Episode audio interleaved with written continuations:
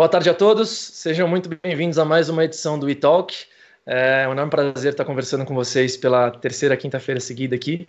Eu sei que hoje é um feriado, pelo menos aqui é, a gente está trabalhando para trazer esse conteúdo incrível.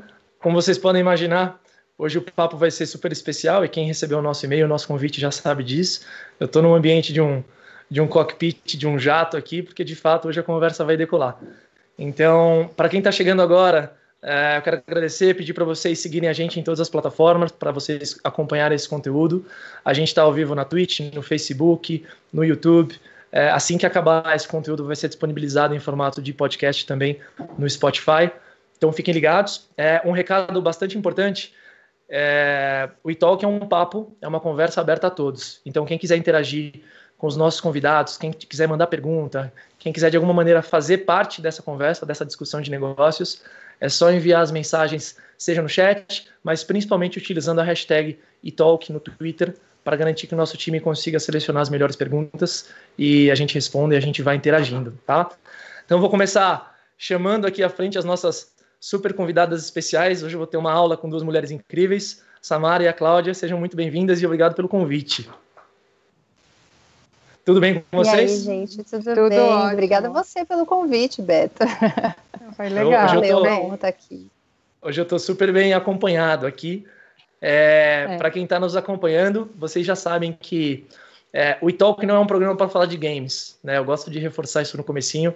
A ideia aqui é a gente falar de negócios, a gente falar das nossas trajetórias, a gente falar dos nossos desafios. Eu sei que são três pessoas aí com trajetórias completamente distintas, eu acho que a gente tem muito a agregar nessa troca mas eu quero começar abrindo a pauta para vocês se apresentarem, para vocês contarem um pouquinho. Então, Cláudia, é, vou começar contigo. Conta para gente quem é a Cláudia, de onde você vem, por que, que a gente está aqui e pode começar.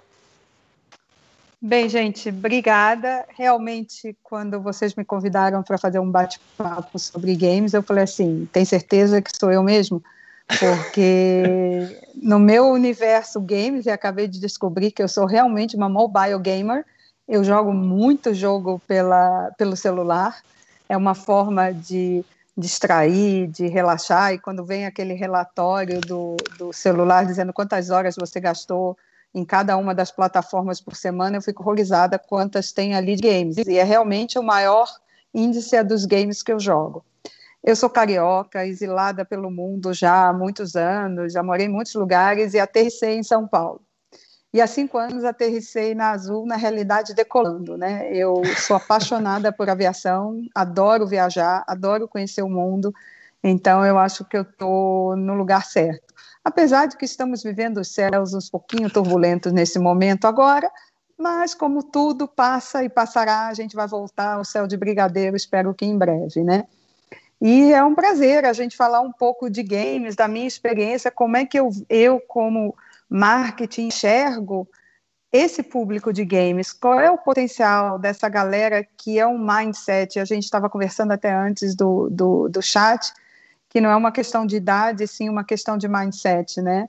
É, Com certeza. Não é se você tem oito anos, eu tenho 54 e eu jogo games e tem gente mais jovem que eu que não joga, ou tem gente mais velha que eu que joga. Então, tudo hoje, o comportamento do consumidor está mais em clusters de comportamento do que clusters de, de idade.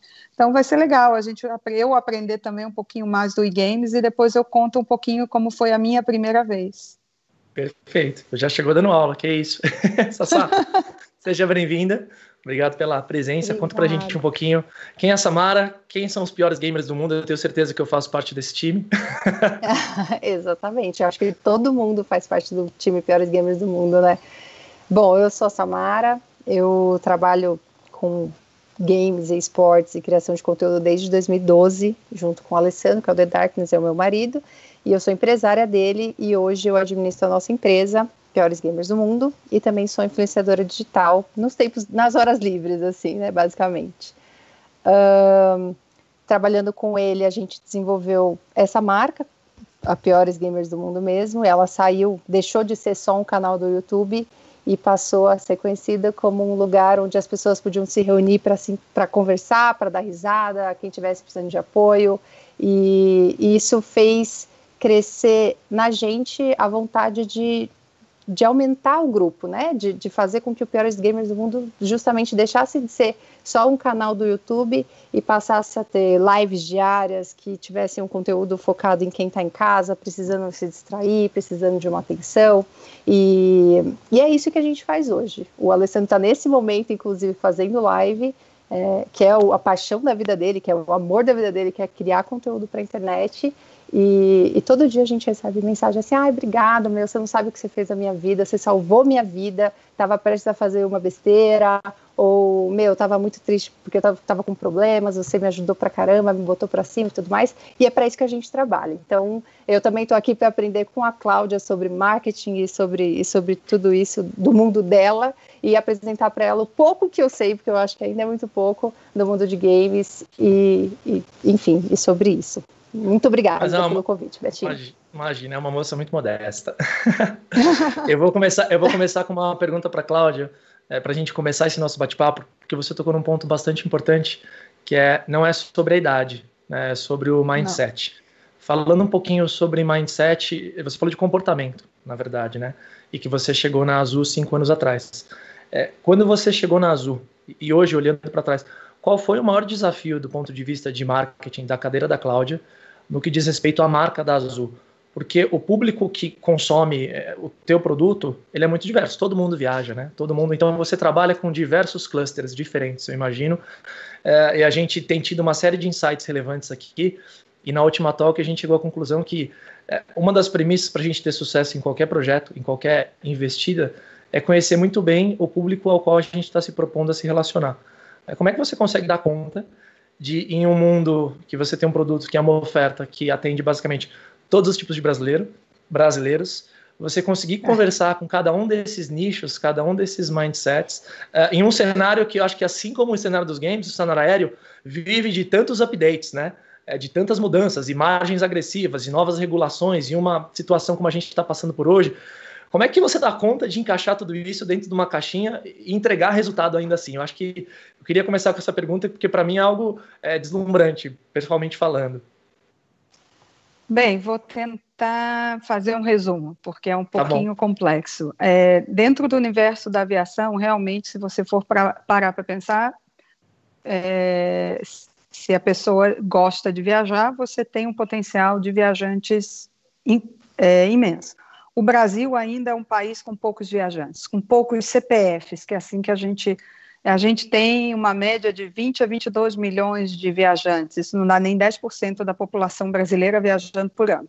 Esquece o ano de 2020, gente. O ano, esse ano a gente vai ter que pular. Vamos pular, vamos falar até 2019, né? É, e aí depois a gente vê lá para. Vai ser nossa, nossa data de corte conversa. 60% do. O quê? Desculpa, de deu um delay, conversa. não Desculpa, consegui. deu um delay, perdão. A data, a, a data de corte da conversa, exatamente. É, o que, que acontece? Dentro do universo da composição de, de receita da aviação, vamos calcular que 60% vem do mundo corporate, que vai ser um grande desafio agora, em 2020, porque as viagens corporativas diminuíram imensamente, que é a base de sustentação das indústrias de aviação. A, a, então, o que, que sobra? Sobra 40% para eu conversar com os aposentados, com os jovens mochileiros, com os recém-casados, com as famílias. São clusters de comportamentos de viagem que correspondem a esses outros 40%. Perfeito. Então, isso é um trabalho de escolha. E aí até onde entram os gamers. Como que eu vou conversar? Será que o, os gamers têm esse potencial para se tornar é, os meus loyalty customers que vão realmente se interessar muito por viagem? Minha percepção é que quem gosta de game gosta de ficar em casa, não gosta de, de sair de casa. Eu estou fazendo uma assumption, uma, uma, o que não necessariamente está correto. Então, eu tenho que entender muito bem como é o comportamento, nesse caso que a gente está falando de gamers, como que ele se comporta para eu entender o potencial dele e conversar com ele dentro da linguagem dele. Então, eu tenho 40% do mercado que eu tenho que dividir para conversar com os 40%, com vários grupos diferentes, e você não conversa com os grupos da mesma forma. Você tem o que a gente chama dos, solteiros, é, solteiros que eu digo, é, os sem filhos. Os sem filhos inclui os aposentados, os casais gays, os solteiros. É, é, uma, é um grupo dos sem filhos. O mindset deles de viagem é totalmente diferente da família. Perfeito. Os motivadores são é, outros. São, são, então, é muito complexo eu saber qual é a quantidade de dinheiro que eu vou colocar para cada um desse, desses segmentos. Mas a gente tem que se aprofundar para entender aonde eu consigo virar a chave. Como que eu consigo convencer um gamer a viajar de azul? Por que, que ele escolheria, na hora que ele for viajar, seja para uma competição, porque aí é corporate, ele vai viajar para uma competição, ele tem que ir para uma competição, ele vai escolher azul versus outra, outra empresa aérea. Eu tenho que entender o universo dele. Então, essa é uma tarefa bem difícil. Conhecer o seu cliente, conhecer como ele se comporta, é a peça fundamental para a gente entregar uma marca que converse. E aí tem os valores da nossa marca, que é a, é a marca que a gente fala a verdade, a, a, vida como ela é, a gente é uma marca real, a gente acerta, a gente erra, mas a gente quer trazer essa experiência azul que seja a melhor viagem e a melhor jornada da vida da pessoa. E a gente se esforça para que isso aconteça. Né? É, na indústria de serviços, você tem o que um, as coisas podem não necessariamente saírem como você planeja o tempo todo. Não é como você chega no supermercado, você pega um pacote de produto, ou você, em serviços, até como games, você está jogando game, a internet cai, e aí você não pode, a conexão cai, e aí você não pode continuar jogando, né? E, então, então é isso. Eu, eu acho que a, a mensagem é conheça bem com quem você está se comunicando. Se você conhece, conhece o coração dessa, dessa pessoa, desse cliente, você consegue se comunicar com ele. Tentei ser rápido e sucinta, porque não, senão não, eu fico aqui falando o tempo todo. Tem que deixar a Samara, aquela que entende do, do babado de games. Não, eu acho que você levantou uma bola muito boa. É, você falou sobre atender esses diversos clusters, né? Atender esses diversos comportamentos. Mas no fim do dia, a Azul como marca, e aí se a gente pensa uma marca colocando uma oferta para um cliente, você tem hoje uma série de ferramentas, é, sejam plataformas de mídia, sejam compostos e dispositivos, onde você consegue personalizar suas mensagens para cada uma dessas pessoas. Né? Então, hoje, se você pensar uma plataforma de mídia, por exemplo, você impacta esse cara em diversos momentos do ciclo de compra dele, com mensagens personalizadas para aquele específico momento. Né? E, eu acho que uma marca ela tem a capacidade de fazer isso.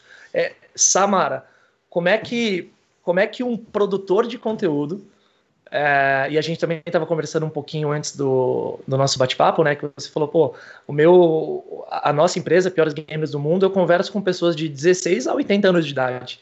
Né? No fim do dia, o meu público também é tão diverso quanto um público de aviação, porque todos os brasileiros viajam, né? Pelo menos, ainda que sejamos apenas 20 milhões mais ou menos de viajantes, são 20 milhões que representam uma fatia da população brasileira inteira. Como é que você consegue, você que eu digo piores games do mundo, gamers do mundo, consegue é, entregar um conteúdo, porque é muito difícil você fazer um conteúdo que atenda aos prazeres e os anseios de todos ao mesmo tempo quais são as, as diretrizes, os parâmetros para você conseguir estruturar uma oferta desse tipo? Entendendo que a sua oferta é conteúdo. Olha, eu acho que aqui nesse ponto a gente não precisa ficar 100% dentro dos games, porque o cara que joga videogame, ele também assiste televisão, ele também gosta de filme, ele também gosta de qualquer é, de outros tipos de, de produção audiovisual, né? E aí a gente vai para aquela parte do YouTube lá que eu estava falando que a gente deixou de ser, mas nessa hora a gente volta.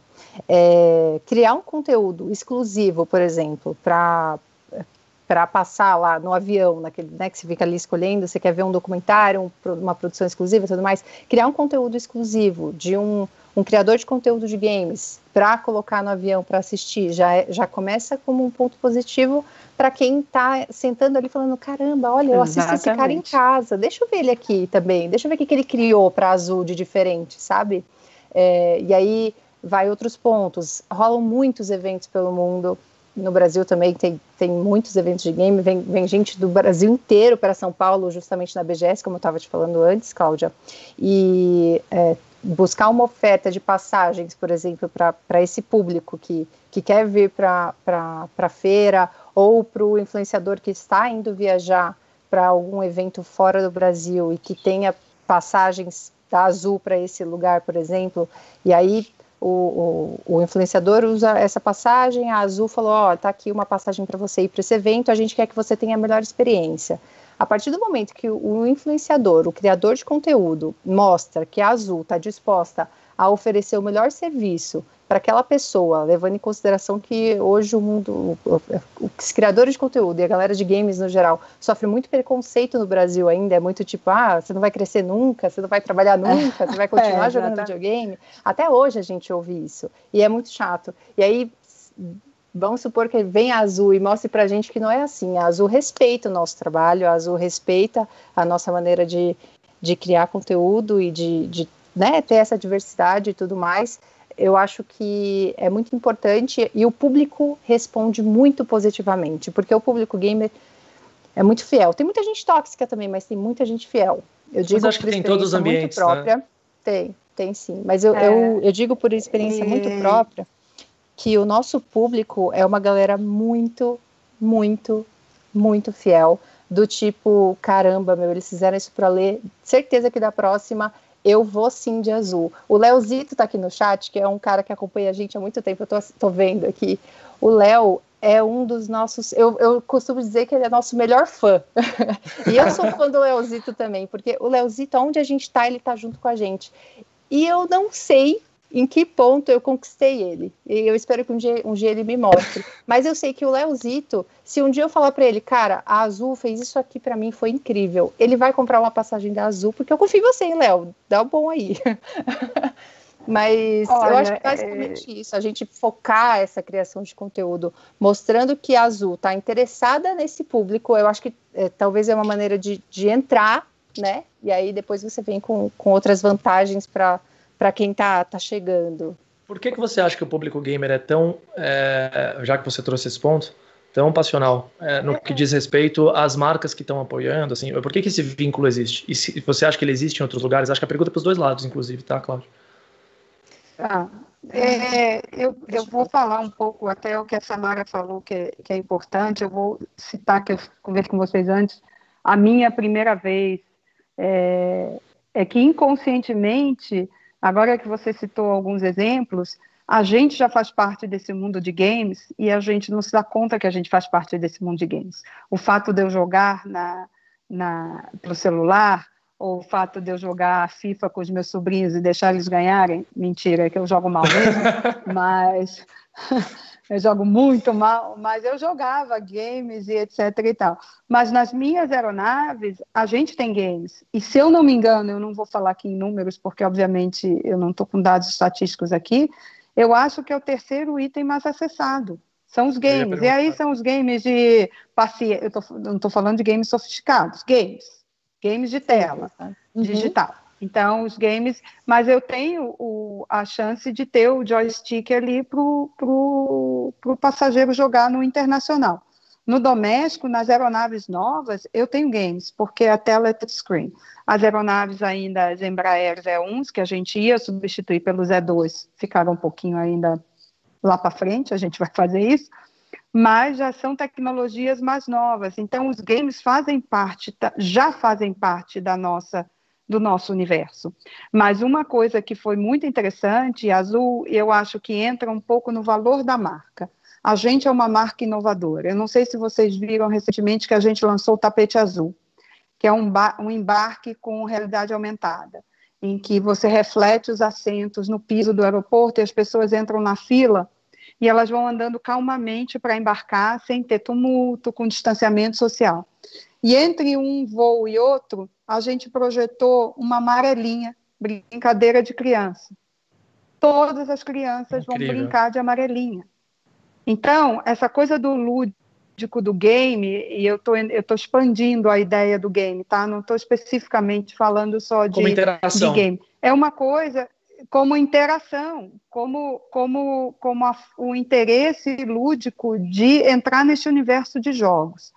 E quando a gente pensa em marca azul, a gente também pensa em inovação. Então, o tapete azul foi a nossa última inovação. Mas a gente sempre apoiou, por exemplo, o Campus Party, porque a gente sempre acreditou que a inovação em tecnologia nos ajuda a conversar com esse meu cliente de amanhã, não é o meu cliente de hoje. O meu cliente de amanhã não é necessariamente o jovem, É o cara que está pensando com outro mindset. E quando a gente, e eu comentei com, com vocês antes, é a minha primeira vez de ver uma arena de esportes, né, de e-games, foi quando eu fui na Comic Con. Tem dois anos que a gente fez um stand junto com a Universal, e daqui a pouco eu estou andando, eu vejo uma arena gigantesca, um telão, e o cara narrando como se fosse um jogo de futebol. Eu falei, gente, que mundo é esse que eu não conhecia? Eu vivia no mundo das cavernas. E aí eu fui aprender e fui me envolver muito mais nesse mundo de tecnologia e, e o mundo de games e essa paixão. No fundo, gente, é um pouco da paixão que você tem por aquilo que você faz. Se a gente consegue, é, a gente estudou recentemente falando que se a gente consegue fazer parte deste network da paixão das pessoas, se as marcas conseguem entrar na, é, a gente brinca, se as marcas conseguem entrar no WhatsApp da família, a gente consegue conquistar o coração das pessoas. Se a marca consegue entrar no WhatsApp do grupo dos gamers, ou no grupo da, das senhoras que fazem tricô, ou dos grupos específicos, é que cada vez mais são grupos e comportamentos diferentes, né? No caso de games, para a gente, essa tecnologia tem tudo a ver com o que a gente já faz. A questão é que eu vou ser bem honesta, a gente não tinha se dado conta disso, né? Eu tenho games a bordo. Eu converso com esse, com esse público que gosta de games. Eu nunca parei para olhar com todo cuidado para esse público de games, que ama games, que, que, que, que, que tem essa paixão e está lá sentado dentro da minha aeronave e pode consumir esse tipo de conteúdo. É, porque eu sou uma das únicas empresas aéreas Sou não, eu sou a única no Brasil que tem esse conteúdo de tela individual que você pode consumir com seu conteúdo durante o seu voo inteiro. Vou te falar, conteúdo Cláudia, ao assim, vivo e conteúdo gravado, né? Assim como você não sabia que você era uma gamer, com certeza muitos Alô, milhões de brasileiros não um sabem.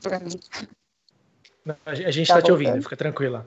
Estamos te ouvindo. Ah, tá bom. Tá me ouvindo agora, Cláudia? É que, gente, gente é ao vivo, é ao vivo, tem falhas técnicas, fica tranquila. É ao vivo e eu e eu tô no Laranjal, gente, eu tô na roça. Então eu tô o oposto da tecnologia, eu não tô na minha casa. Então eu peço desculpas na conexão, mas vamos embora, né? São, é o que acontece na vida real. Né?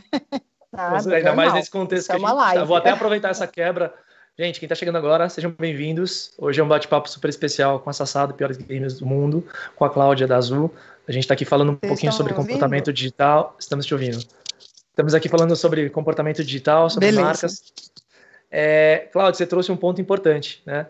É, acho que você ia falar alguma coisa, Sá, desculpa. É, eu ia falar que assim como a, a Cláudia não sabia que ela era uma gamer, milhões de brasileiros também não sabem que são. Mesmo jogando no celular todos os dias, viciadinho ali, vai no banheiro, acorda, já tá jogando e tudo mais. Muitas pessoas são gamers e não fazem nem ideia disso, né? Porque elas acham que é simplesmente pegar um videogame e jogar ou ligar um computador para jogar e não é só isso, né? Vai muito, muito, muito além. Então eu acho que quando Exatamente. você ela falando que ela tem os jogos no, no avião, eu sempre jogo. eu sou uma das pessoas que consome isso dentro do avião, entendeu? Então, é, estruturar isso e criar esse, esse, esse ambiente que a pessoa se distrai enquanto ela está lá, putz, estou voando, tenho medo de avião, não queria estar tá voando, deixa eu me distrair aqui com esse joguinho aqui que eu acho que vai ser bacana, sabe? Isso já dá um quentinho no coração, falar, olha, eles pensaram em mim, que bonitinho. Gosto muito. Sabe o que é muito, o que é muito engraçado? É esse, esse, papo que você falou, às vezes as pessoas nem sabem que são gamers, né? Acho que a primeira conversa que a gente é. teve, né, Cláudia? A primeira frase da Cláudia foi: é. Eu não entendo nada de games. Hoje ela já sabe que ela é uma mobile gamer. Isso acontece quase é, semanalmente. Quando a gente vai conversar com, com marcas, com empresas, com interessados, a gente às vezes dá algumas palestras e a gente mobile fala. Mobile gamer. Eu sou uma o Brasil, mobile gamer. O Brasil tem heavy quase user, 90 tá? milhões. heavy mobile gamer. Heavy user. A gente fala, o Brasil é. tem quase 90 milhões de gamers, aí o pessoal abre os olhos, fala, nossa, mas eu conheço quase nenhum. Aí a gente para e fala, quem aqui na sala é gamer? Às vezes a gente está numa sala de 50 pessoas, aí um levanta a mão. A gente fala, quem aqui na sala joga alguma coisa no celular? Quase 100% levanta a mão. Então, de fato, as pessoas são e nem sabem, né? Eu vou voltar num ponto que você falou, Cláudia. É, o, game faz parte do contexto da Azul e eu nem sabia. Né? Naquela linha de conversar com cada um dos clusters é, individualmente, hoje você ter o gaming como plataforma disponível dentro, do, dentro dos aviões, nas interfaces individuais, isso é um, é um speech de venda que você utiliza para comunicar no online ou tá lá? Não, não, tá lá. Esse é um bom ponto, tá lá. Vou ser bem sincero, tá lá. Não, sim, perfeito. Eu não, nunca fiz nenhum esforço é, adicional, porque os games também são games simples, não são games é, mais sofisticados, dentro da tecnologia que a gente está tendo, que a gente vai embarcar nas novas aeronaves, nos Airbus.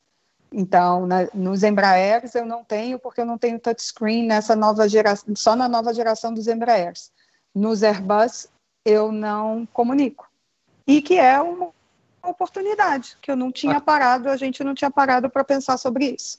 Sim, até porque o, o eu estava até falando com a Sá um pouquinho antes de você entrar. É, tem games que o pessoal joga hoje na Twitch e que estão bombando de gente assistindo. É, que, com o perdão da palavra, são tão bestas em termos de gráfico, em termos de interação. são joguinhos mesmo, tipo, super simples, mas extremamente divertidos, extremamente engajantes. Exatamente. Então, eu, eu, eu, eu, ouso dizer que tem uma baita oportunidade quicando aí que a gente precisa aproveitar. Ô, ô Cláudia. Com é, certeza. Me conta uma coisa. É... O que, que uma marca não pode deixar de fazer hoje para ter sucesso? A gente já falou sobre conhecer muito bem o público, né? Conhecer muito bem a sua audiência. É, mas a partir do momento que você conhece, vamos entender que conhecer a sua audiência é a premissa, é basal e você precisa fazer. Qualquer um, seja você uma companhia aérea, seja piores gamers do mundo, como uma plataforma de conteúdo. Qual que é o próximo passo que difere uma marca de sucesso? Né? Se você quer ser líder no seu segmento, qual é a lição de casa? É, eu vou dividir a sua pergunta em duas respostas. Primeiro é não fuja do seu propósito. Muita, por causa da crise, todo mundo ficou repensando o propósito. Seu propósito não muda. A Azul é uma empresa de, feita por pessoas para pessoas. A nossa vocação é cuidar de pessoas, cuidar dos nossos clientes e cuidar dos nossos tripulantes. A minha vocação não mudou porque eu estou na crise a minha tática vai mudar. Ela aumenta a responsabilidade, eu, eu, diria. A minha tática muda, a forma como eu talvez faça, porque antes eu tinha mil voos, hoje eu estou com 170. Então eu, eu reduzi drasticamente. E eu ouvi, e eu vou usar palavras que não são minhas mesmo, do CMO da Mastercard outro dia, falando justamente como isso. Num, num momento de crise, a sua estratégia não muda, o que muda é a sua tática a, a, essência da sua marca e a sua marca tem que ser verdadeira, ser verdadeira naquilo que ela se propõe a fazer. Hoje não tem, não tem espaço para, eu brinco que não tem espaço para fake news de marca. O fake news é, é, é, se você conta uma mentira, se você não conta uma verdade, eu não digo nem mentira, se você não se expõe verdadeiramente, o seu cliente não acredita em você.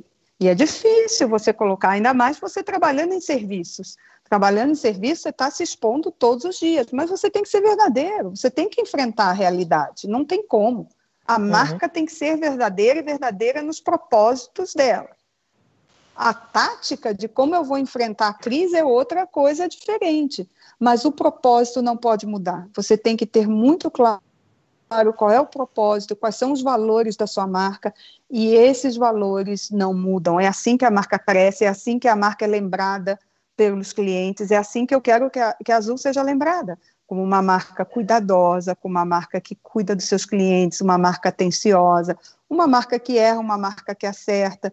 Então, é uma marca que real, uma marca que tem vida, que tem pulso, né? Então, esse tem, essa é a essência da marca, e ela não mudou por causa da crise. A tática muda. Então, essa, para mim, eu acho que seria o principal: ser real, ser honesto, ser transparente e, é, e ser verdadeiro. Ter uma consistência de propósito, independente da, do, do, momento em que se encontra. Exatamente. Exatamente. Exatamente. Perfeito. Quer complementar uma coisa, Sassá? Qual é a sua visão eu, sobre? Eu, eu adoro ouvir a Cláudia falar, tô, tô aprendendo um monte aqui. Estou aqui vendo é, quando ela fala de, de, É uma construção de marca, né? Você precisa ser totalmente verdadeiro. O Piores Gamers do Mundo é a minha marca. É uma marca que a gente criou do zero, desenvolveu, ela ainda está. Ela ainda está crescendo e a gente ainda quer, tá, tem planos Isso. muito longos para ela e tudo mais, mas a gente sempre fez é, exatamente a mesma coisa. Não, a gente sempre trouxe novidades e tudo mais, mas a gente sempre teve exatamente a mesma essência, a mesma história, a mesma. É, é, todo, tudo que a gente começou, a gente carrega até hoje, né? Então a gente também é muito transparente. E quando eu, no papel de influenciadora e criadora de conteúdo, o Alessandro também, a gente entrega a nossa vida, a gente mostra a nossa vida ali nas redes sociais e em live para as pessoas acompanharem, porque elas, elas, uh, como que eu posso dizer, elas se enxergam em nós, entendeu? Nós somos pessoas comuns, mas a nossa marca é a marca que, que é, o, é o elo, né? É a aliança que une todas essas pessoas junto com a gente e quando elas encontram a gente pessoalmente é aquilo de tipo pô, meu, aquele dia, tal, tal, tal. A pessoa fala comigo como se eu conhecesse ela a vida inteira, mas ela me conhece. Eu não conheço ela, mas ela me conhece, entendeu? E eu não posso simplesmente falar, eu, não sei quem é você, tô com medo, vai embora. Não, não é isso. É, eu tô ali representando a Samara, mas a Samara é do Piores Gamers do Mundo, que foi o lugar onde aquela pessoa se encontrou, entendeu? Então, eu preciso ter esse valor, carregar comigo esse valor da, da minha empresa, e mostrar para ela que sim, eu sou a Samara do Piores Gamers do Mundo e que é aqui comigo que ela pode ficar, que ela vai ser bem recebida. E com a Azul não é diferente. Eu, eu ouvindo a Cláudia falar, tô me espelhando 100% nela e ó, adorei. É, é, é, legal que são mundos completamente diferentes no que diz respeito à tática, né, como a, a Cláudia falou, mas é uma é. verdade é. uníssona para as duas. É, você tem que garantir que aquilo que você passa como mensagem no digital ele seja ele seja percebido verdadeiro. no físico quando alguém te encontra, seja verdadeiro. Acho que tem até um ponto que você falou, Cláudio, sobre é, é, uma empresa feita por pessoas, para pessoas Isso. E que cuida de pessoas. Né? A gente Isso. entende que cada vez mais a gente tem à nossa disposição dispositivos eletrônicos. Você está fazendo uma call com a gente de, uma, de um laranjal, como você mencionou, de uma fazenda de laranja. É, é teoricamente. Uma fazenda de laranja. Exato. Teoricamente, é, é mais cômodo para a gente, por conta de todas essas tecnologias disponíveis, que cada vez menos a gente precise sair de casa, ir para fora. Vide o exemplo forçado da situação que a gente está hoje. Então, o mundo passou por dois ou três meses onde forçosamente todo mundo está dentro de casa. Todo mundo se viu forçado a readequar os seus hábitos, os seus costumes. Se a gente olhar para o varejo, por exemplo, o que tem de empresas que não estavam prontas para o e-commerce e agora estão mandando super bem, porque a necessidade fez o ladrão, né? Vamos brincar, a necessidade fez o ladrão.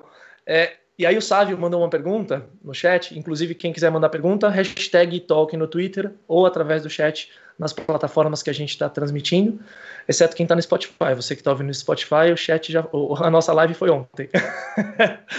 Você mencionou que o Brasil tem cerca de 20 milhões de viajantes, né?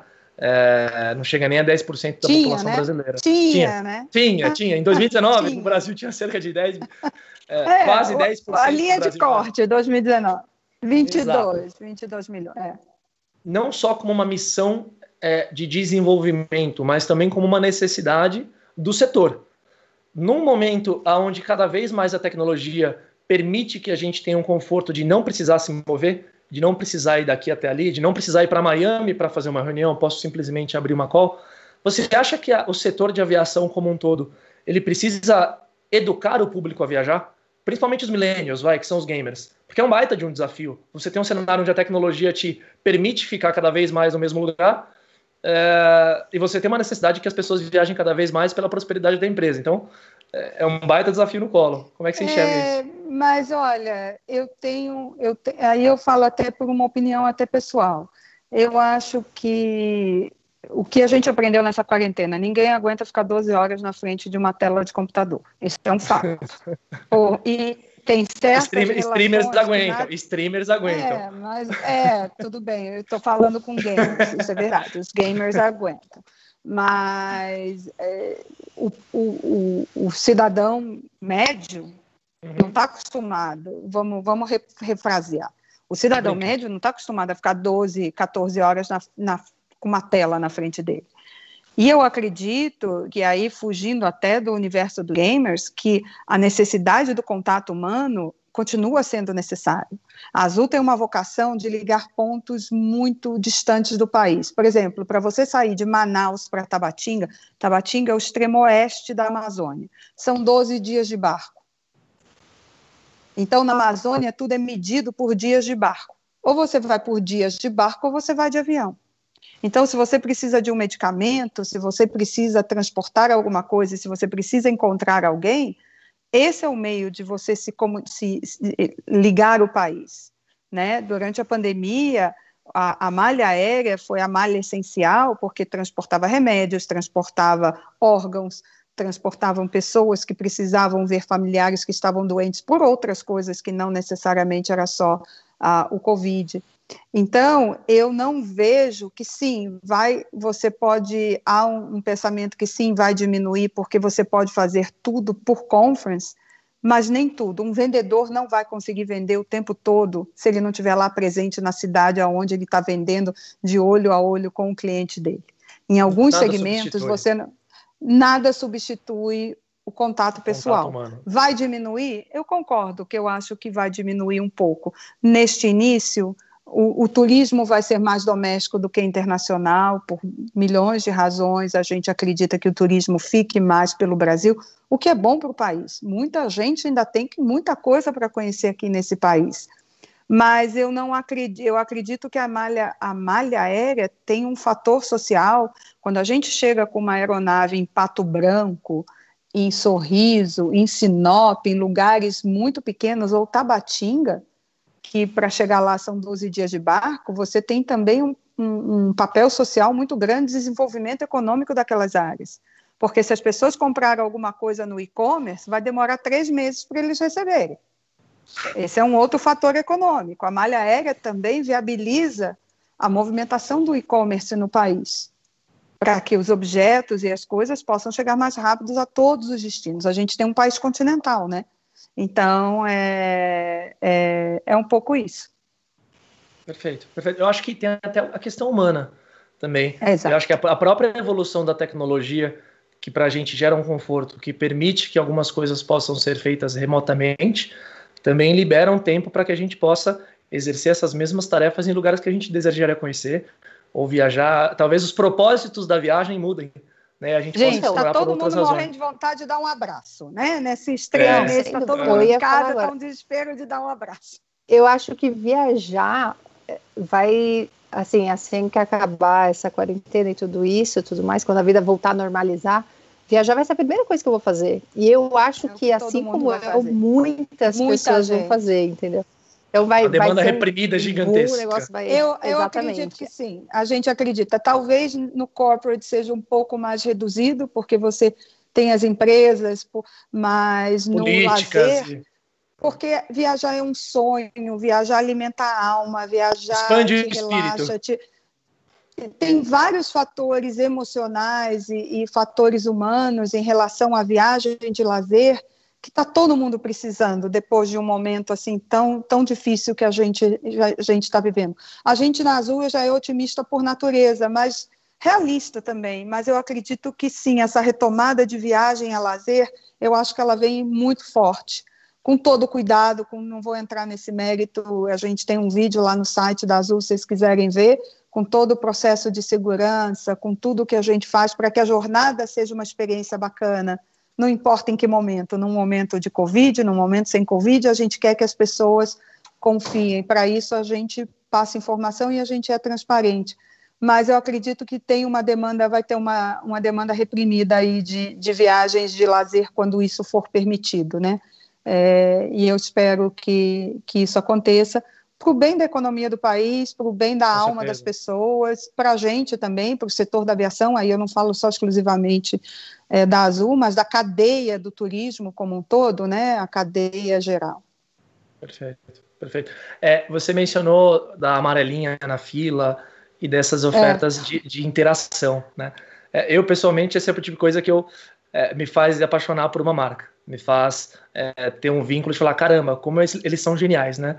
É, é, aquele comentário no Twitter que você posta assim, palmas pro marqueteiro, sabe? É, Sassá, você comentou no, no comecinho é, o quanto o gamer ele é leal às marcas, né? O quanto ele é mais passional do que outras, outros públicos, do que outras comunidades. A partir dessa, dessa introdução, eu quero fazer duas perguntas, uma para você e uma para Cláudia. Para Sá, primeiro, seria por que, que você acha que o gamer tem essa, essa, esse DNA, né? Por que ele é tão engajado? Por que ele é tão comprometido com aqueles que ele entende que estão trazendo alguma coisa para a mesa? Né? Essa é a pergunta. E aí, a partir dessa pergunta para a Cláudia, é, se na sua visão e você falou no comecinho, conhece pouco desse mundo de games. Quem que é o público mais engajado na sua visão? Assim, é, se existe outra comunidade que vocês enxerguem como profissionais de comunicação, poxa, essa comunidade é extremamente engajada e é muito importante a Azul estar na mente desse cara. Acho que essas são as duas perguntas, mas é uma construção mesmo. Sá, por favor. Tá. É, eu acho que essa pergunta tem, tem várias respostas. Primeiro, porque é, o público game no Brasil ainda é muito carente, né? Existem eventos, existem pequenos eventos locais, mas ainda é muito carente, tem muito pouco. A maioria se concentra em São Paulo e Rio de Janeiro, e, e, isso acaba deixando muita gente tendo que assistir em casa, chupando o dedo, porque queria estar, tá, mas não pode estar. Tá. E quando uma empresa que, que oferece, dá esse carinho para um consumidor, é, a pessoa, principalmente o gamer, por ele ser tão carente, automaticamente é, ele entende, pô, é peraí, gosto muito disso, quero continuar tendo isso, entendeu? É, eu fui num evento uma vez em Fortaleza, que por mais que seja uma cidade grande, que, que recebe alguns eventos, é, a gente passou, eu acho, se não me engano, a gente passou quatro horas depois do evento tirando fotos com todo mundo que estava lá, porque as pessoas é, queriam tirar fotos porque elas não sabiam se aquilo ia acontecer de novo, sabe assim, e choravam e, e falavam, meu Deus, eu não acredito que eu tô aqui, eu tô tremendo, eu tô passando mal. E, e eu falava, gente, calma, vocês podem ir para São Paulo ver a gente. Não, eu não posso ir para São Paulo. E aí é, veio uma outra realidade, né? Tipo Agora, assim, azul, eu também não tô.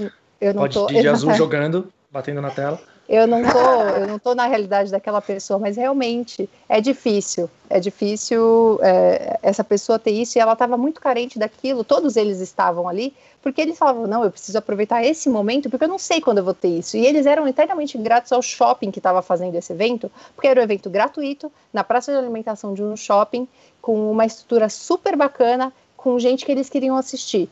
Então, tipo, é, qual é a minha certeza? A minha certeza é que aquele, aquela pessoa vai continuar frequentando aquele shopping, vai continuar frequentando aquela praça de alimentação e, e tudo mais. Então, é, ela se sentiu acarinhada, ela se sentiu cuidada, é, é alguém prestou atenção no que ela queria receber e deu aquilo para ela. Então, é por isso que eu acho que o público gamer é muito fiel também. É, as empresas ainda estão aprendendo a falar a linguagem dos gamers. É muito difícil, né? É muito complexo, é uma coisa muito específica, mas ao mesmo tempo é muito geral, porque o gamer, ele também usa desodorante, ele também faz a barba, ele também toma refrigerante, ele também come comida saudável, ele não come só hambúrguer. Esse é o estereótipo, inclusive, que eu odeio, de, de achar que o público gamer é sempre um público infantil, que consome fast food e que é gordo, está acima do peso, é, é, alguém que não, não se cuida, que só bebe refrigerante, é alguém que não toma banho. Tem, tem um monte de estereótipos do público. A gente já ouviu cada uma né, nessa jornada. Já, já ouvi de tudo. Mas como assim? Você é menina, é. você não podia estar jogando videogame.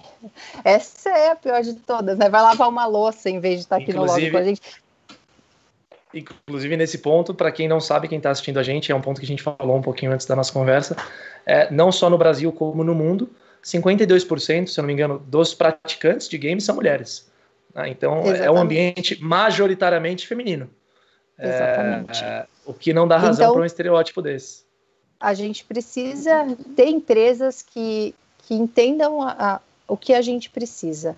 Já existem algumas que trabalham muito bem isso mas ainda é muito novo, ainda está começando, as empresas estão descobrindo, é, contratando gamers para entender a partir de, de dentro, na verdade, de dentro para fora, o que, que, que, que você quer, o que, que você precisa, qual é a sua necessidade.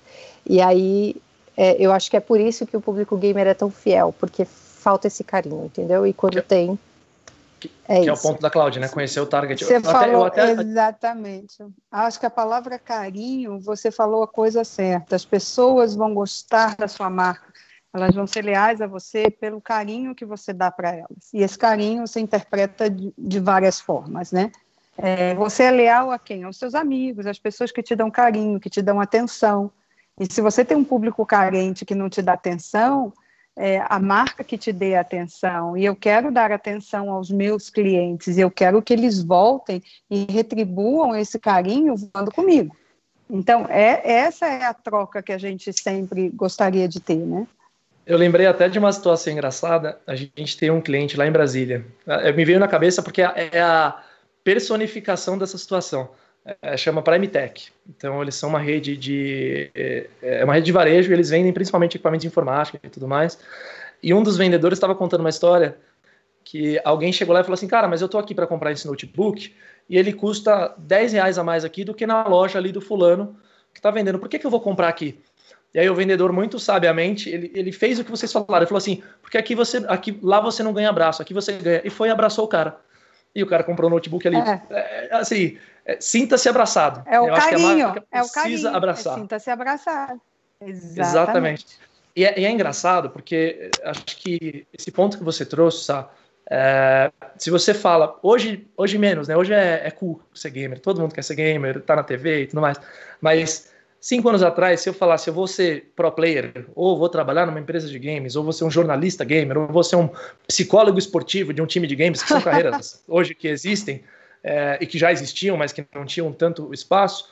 É, o pai fala, isso que você falou, ah, vai arranjar um trabalho de verdade, ou deixa ter vagabundo, o que quer que seja. Né? E quando uma marca é, e tiveram marcas que fizeram isso muito sabiamente lá atrás, como uma Coca-Cola com Coke Sports. Então, onde ela conversava com esse cara, ela vira quase uma chancela. Porque esse gamer, essa pessoa que não recebeu essa validação em casa, que é um ambiente importante dela se sentir validada, ela fala: pai, mãe, amigo, vocês estão tirando uma com a minha cara, mas tá aqui, ó. A Coca já fala comigo. A Coca já dá a seriedade que eu tô falando. A marca falando digital. Então cria-se um vínculo, um vínculo passional. Acho que. E é, é o resumo desse carinho, desse cuidar das pessoas da maneira certa. Eu acho que é exatamente isso. O Cláudia, a Talita no chat está perguntando para a gente. Acho que principalmente depois desse ah, território. Eu acho que a Cláudia gente... não respondeu a sua pergunta. Eu queria ouvir a resposta. Ah, é, exato. Eu, eu, ia até perguntar para a Cláudia, na, na, pergunta que eu tinha te feito, né? Mais do que o gamer, acho que os Rolling Stones falam que não tem audiência que nem a do brasileiro. É, é, o gamer brasileiro, não é o gamer, é o brasileiro que é assim? Tem algum território que é tão engajado desse jeito? Qual é a sua visão? Não, eu não. Assim, é, o, que a, o, que a, o que ela falou, eu acho que é extremamente importante. É, essa lealdade é relacionada com a sua paixão. Se você tem uma paixão muito grande pelo game, essa é a sua lealdade. A gente, como marca, nunca pensou, como eu falei, a gente não pensou em explorar isso. E hoje eu me dei conta de que eu já vivo o mundo dos games na aeronave e nunca tinha me dado conta disso. De que você poderia então, usar essa arte. A gente tem os games e a gente não tinha se dado, e eu não tinha me dado conta disso. Então, é, você atender a, este, a esta lealdade, a você trabalhar a paixão das pessoas nesses segmentos específicos, essa é, essa é a chave. É difícil, porque você, do ponto de vista de marketing, você não tem verba e incentivo financeiro para trabalhar com todo mundo. Você tem que trabalhar com os grupos que você acredita que, em curto, médio e longo prazo, vai te trazer um retorno para o seu investimento em termos de vai usar o seu produto. Eu estou no business de vender passagens aéreas, de fazer com que as pessoas se desloquem de um lado de um, que essa jornada seja de um ponto a outro, né? Então, eu tenho que analisar cada um dos segmentos. E eu, obviamente, eu concordo com ela.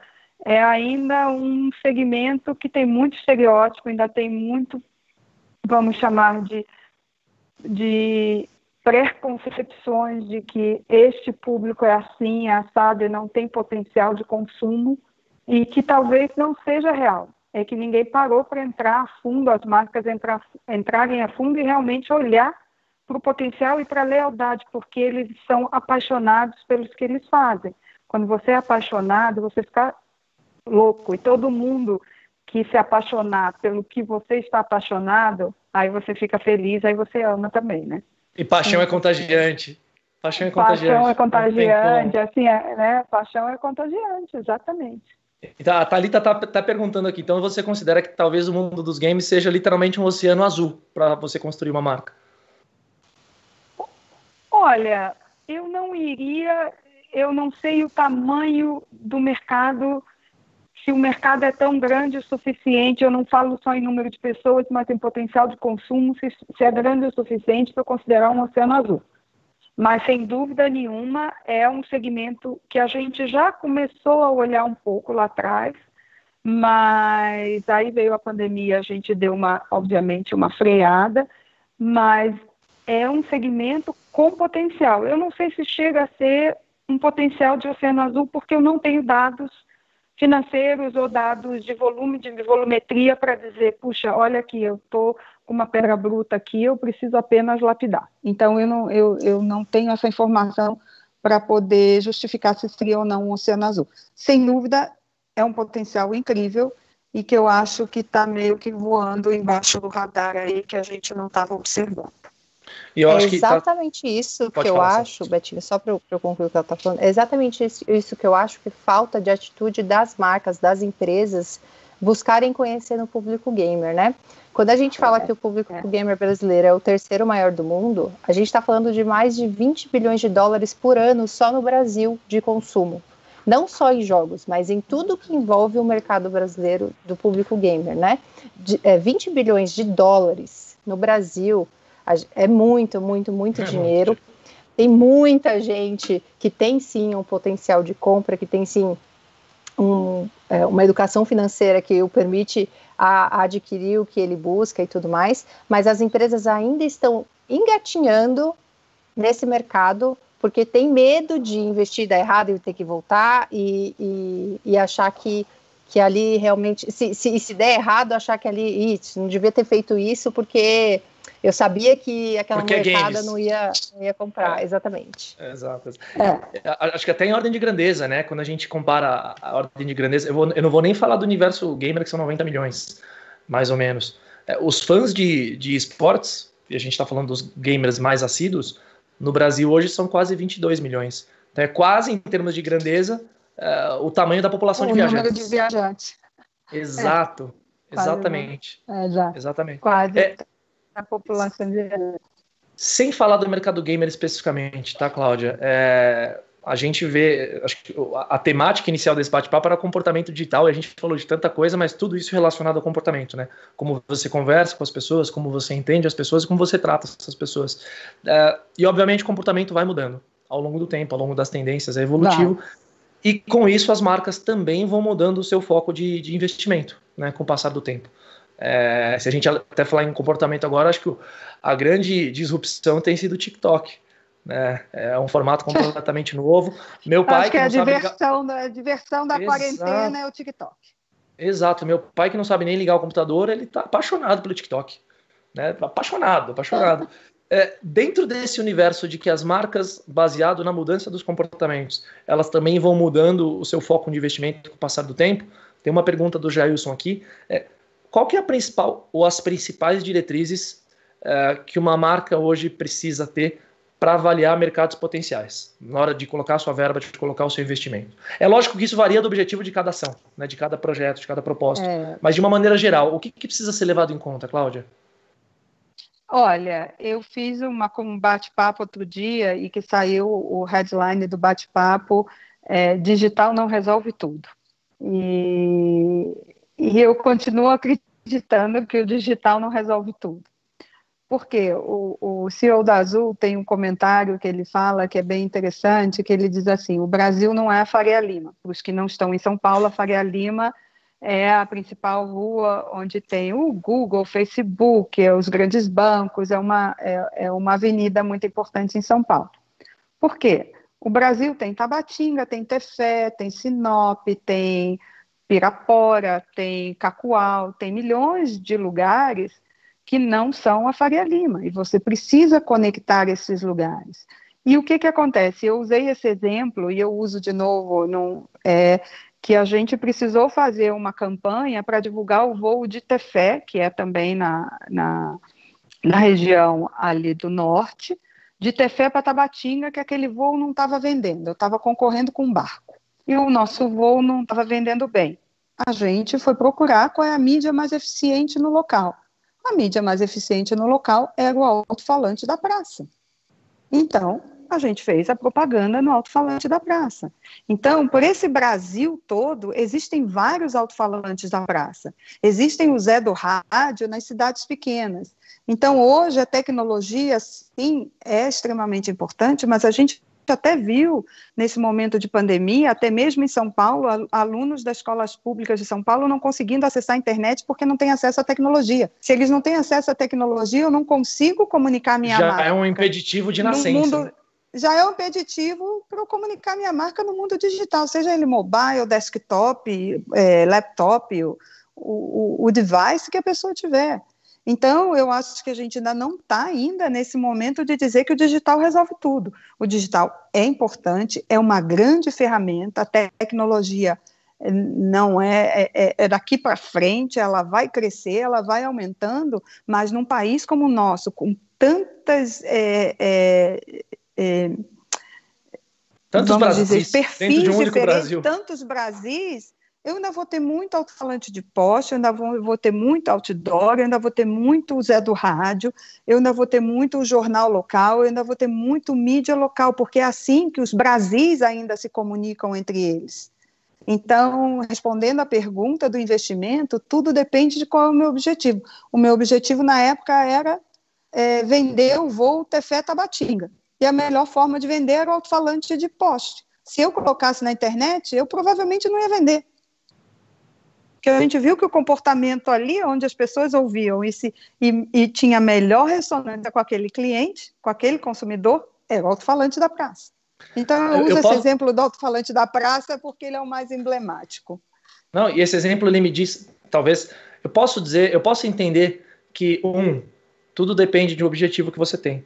É, e dois, Exato. dependendo do objetivo que você tem, é, você precisa de muita coragem e desprendimento, né, para aceitar que a melhor mídia é o alto-falante da praça e de fato colocar um investimento ali. Exatamente, é, porque você não pode achar que eu colocar no digital eu vou resolver tudo. Não vou resolver tudo para todas as minhas, os meus objetivos. Eu vou resolver para alguns, não para todos. Então, o digital está crescendo à medida em que a tecnologia, o acesso as ferramentas digitais. Gente, descobrimos que temos 38 milhões, não sei, de brasileiros desbancarizados, né? Que não conseguiam ter baixar o app lá para receber o, o, auxílio do governo. São uhum. desbancarizados. Então, isso é tecnologia. Eu, eu, eu, eu, você ter que ter acesso à tecnologia numa forma muito maior para eu dizer que, a que o digital resolve tudo. Hoje, resolver tudo não resolve. A mídia ainda é segmentada e fragmentada no país, é, dá trabalho, dá muito mais trabalho. Era mais fácil apertar um botão e dizer, opa, resolvi tudo. Que aula, não, gente. Não, infelizmente não é assim. Que aula, que aula, de verdade. Sá, é, em realidades paralelas, né? É, quais são as diretrizes que vocês validam para decidir qual caminho de produção de conteúdo piores gamers do mundo vai, porque de fato o, o hábito de consumo de conteúdo do seu público também muda, né? Então, quais são os seus as suas flags que falam, vamos para esse caminho, não, vai ser mais humor, vai ser mais aquilo. Como é que você ouve? Né? Como é que você estabelece essa conversa para devolver alguma coisa?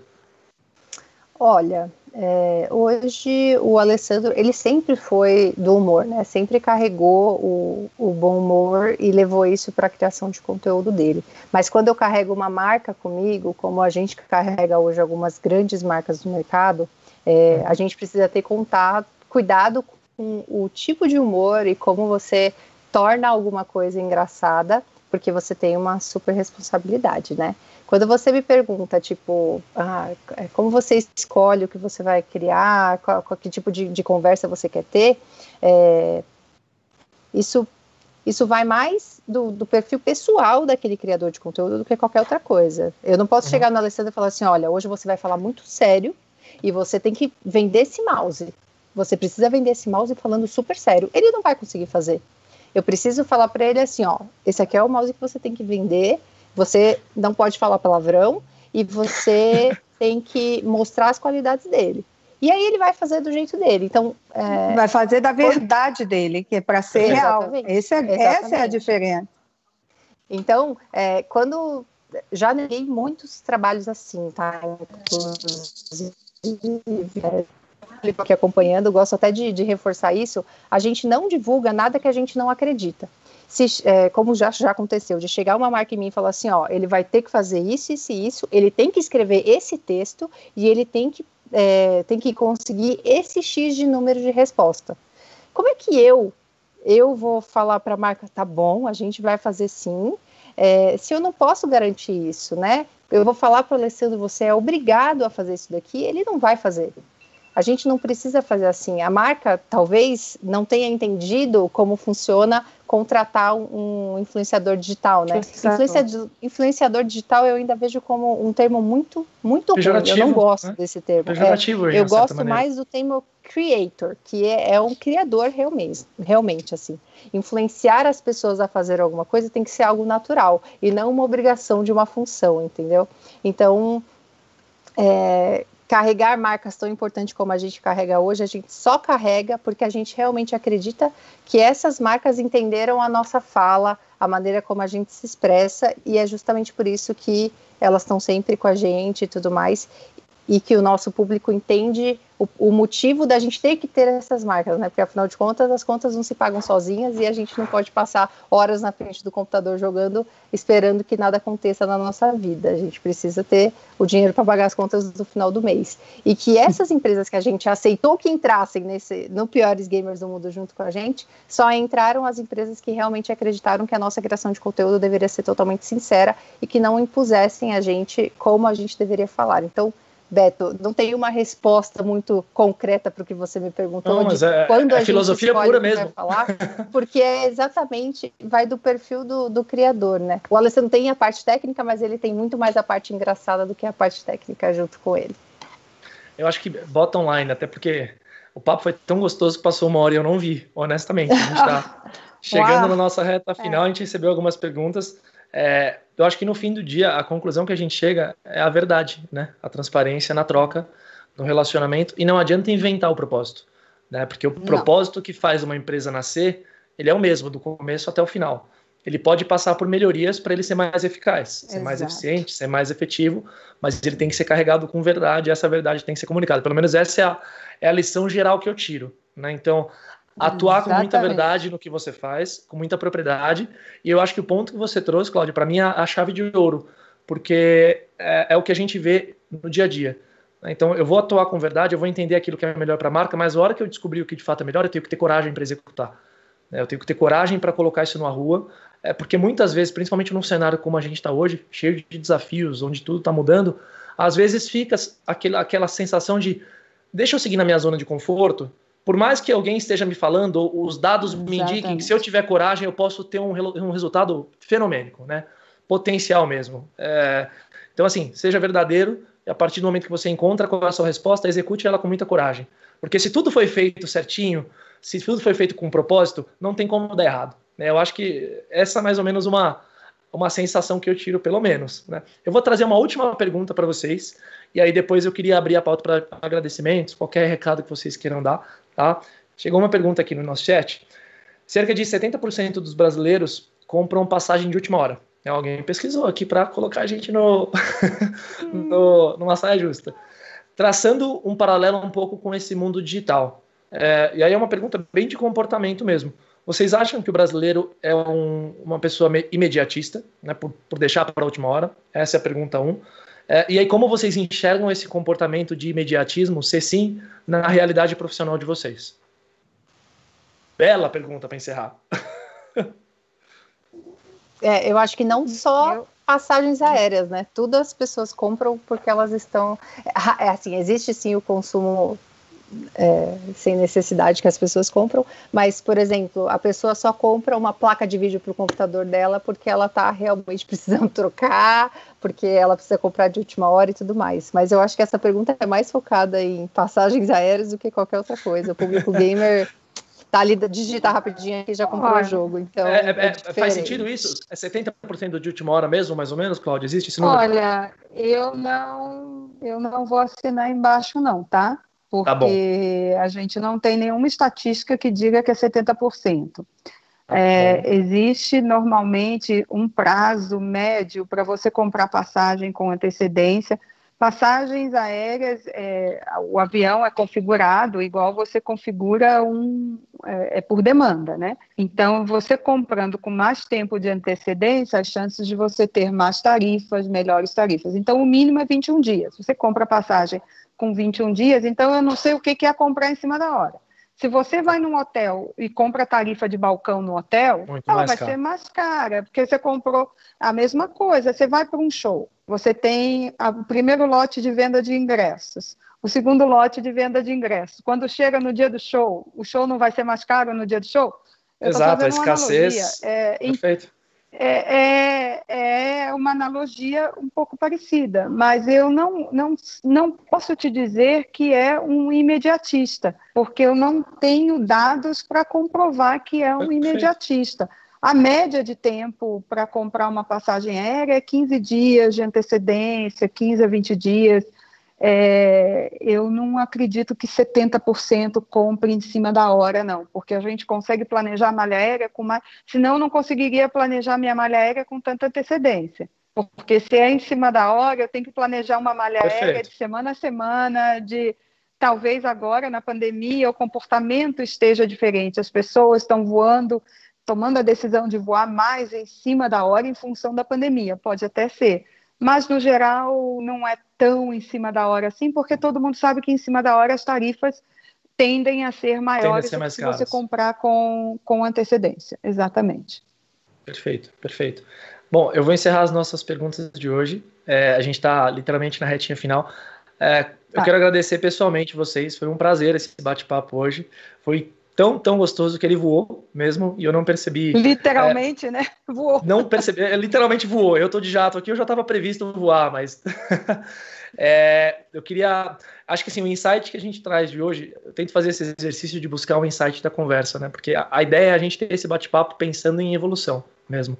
É o insight de propósito, né? Descubra o seu propósito, descubra a verdade do que precisa ser feito e uma vez que você descobrir, execute isso com coragem.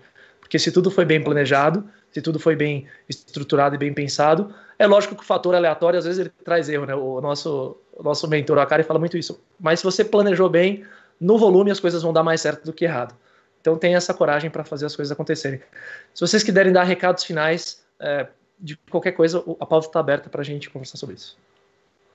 Ah, eu só quero agradecer quem assistiu, quem espero que as pessoas tenham gostado gostado do que a gente conversou, né? Eu trouxe um outro lado dos piores gamers do mundo que as pessoas não veem sempre.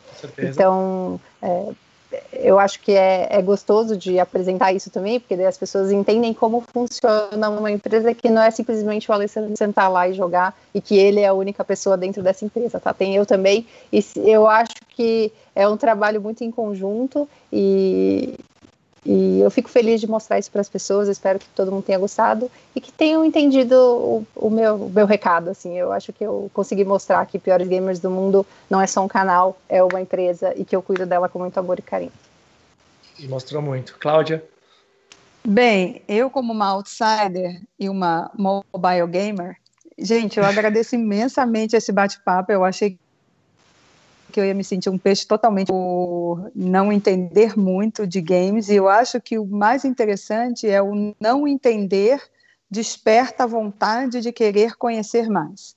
Então, esse para mim é o grande aprendizado que eu levo desse, desse nosso bate-papo. Para mim foi super interessante. Os piores games do, games do mundo eu não conhecia. Então, é, só aí já foi um grande aprendizado é, de saber que tem gente produzindo conteúdo, conteúdo de qualidade num segmento que realmente está crescendo e que a gente ainda não colocou o foco que talvez seja, seja necessário, um foco de potencial de negócios é, nisso.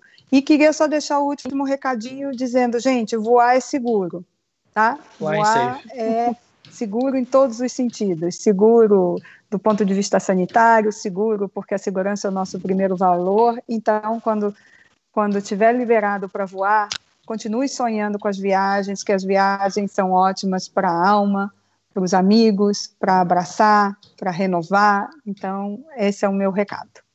Obrigado. Que Se eu pudesse, ia dar um abraço. Se eu pudesse eu dar um abraço generalizado agora nas duas. Falando em aprendizados, ah. para você que está assistindo a gente, é, na próxima semana eu quero abrir a nossa conversa, isso vai passar a ser uma rotina, com os aprendizados que vocês, espectadores, tiveram do nosso bate-papo. Então corre lá no Instagram da iBrains, arroba agenciabrains, tem um, tem um stories perguntando qual foi o seu aprendizado que você tirou dessa conversa. Compartilha com a gente. A ideia é que isso seja uma conversa mesmo. Eu tirei diversos, uh, e mais do que isso, reforçar o aprendizado da verdade. Obrigado pela presença pela parceria de vocês, pelo bate-papo super carinhoso, super atencioso, super honesto. Uh, espero que a gente se encontre em breve.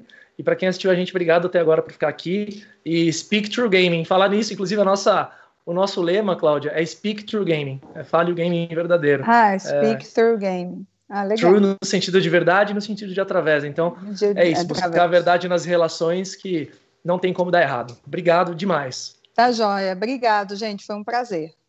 Obrigada, obrigada pelo convite, Brains. Tchau, Precisando, gente. Estou sempre à disposição. Beijão.